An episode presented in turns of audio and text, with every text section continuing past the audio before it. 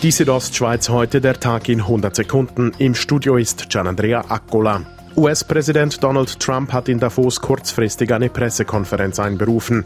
Dabei wurde er von den Journalisten auf das laufende Impeachment-Verfahren im Senat angesprochen.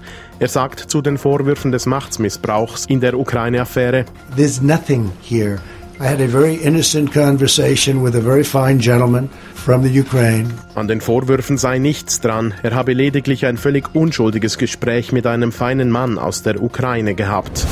Der Verwaltungsrat der Tourismusorganisation Engadin St. Moritz will einen Neuanfang. Die Mitglieder stellen ihre Mandate auf die kommende Generalversammlung vom 16. April zur Verfügung.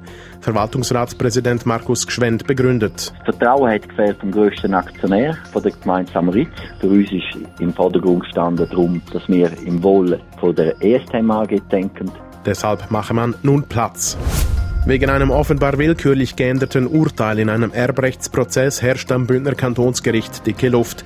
Wie eine unabhängige Quelle gegenüber der Südostschweiz sagt, soll Kantonsrichter Peter Schnieder nun als Sündenbock herhalten, weil er sich als einziger gegen die Änderung des Urteils durch Kantonsgerichtspräsident Norbert Brunner gewehrt hat. Gegen Kantonsrichter Schnieder wurde gemäß der Quelle gar die Amtsenthebung eingeleitet. Die Justizkommission des Großen Rates untersucht die Vorkommnisse am Kantonsgericht.